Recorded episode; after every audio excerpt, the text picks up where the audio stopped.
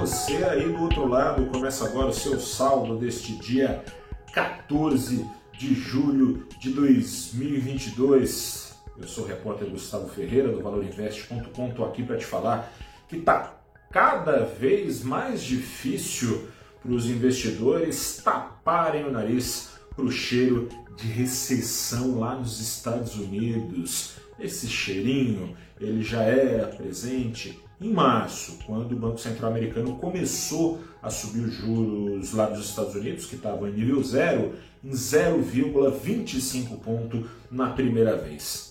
Aí veio meio ponto e esse cheiro ficou mais forte. Cheiro esse que agora empesteia o ar porque o mercado começa a embutir nos ativos uma expectativa de alta de um ponto de uma só vez daqui duas semanas. Isso porque a inflação nesse período nem arrefeceu, nem deu sinais de que vai arrefecer, muito que pelo contrário. Veio surpresa né, nessa semana negativa, mais uma vez, com os dados de inflação nos Estados Unidos. Trocando em miúdos, o sentimento geral do mercado é de que a maior das economias, a americana, vai começar a encolher daqui a alguns meses. E pior será quanto mais dependente for o país do crescimento americano. Não apenas, portanto, os rendimentos crescentes dos títulos americanos drenam mecanicamente o fluxo de investidores das bolsas. Tem mais motivo e bem prático.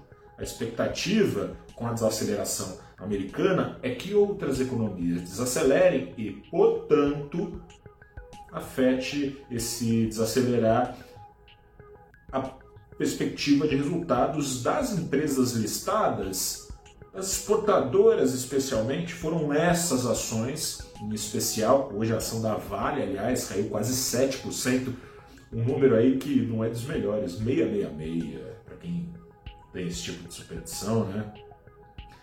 6,66% caíram as ações da Vale, ações da Vale, justamente as com maior participação no Ibovespa, foram as que mais caíram. O Ibovespa com uma queda de 1,8% a 96.121 mil pontos, foi ao nível mais baixo faz tempo, hein? Desde 3 de novembro de 2020.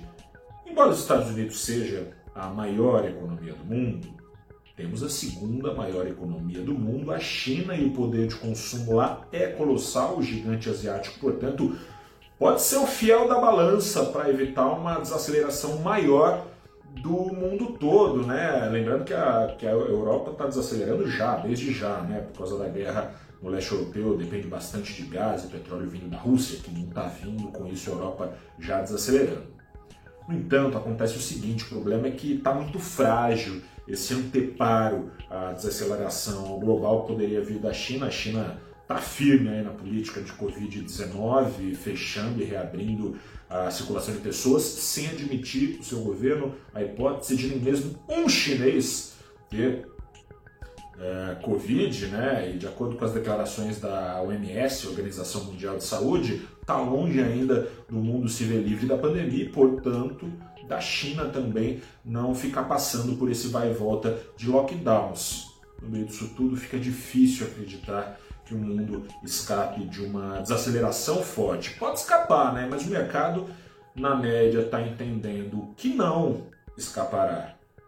Nessas, não só corre é, investidor para fora da bolsa como para dentro do dólar. O dólar, que em escala global está nos seus maiores níveis em 20 anos, aqui no Brasil, nos seus maiores níveis desde janeiro. O dólar, então, fechando de novo em alta, deu um respiro ontem, né? Hoje em alta de mais de meio ponto, 0,52% a R$ 5,43. Não restou escolha a moeda americana.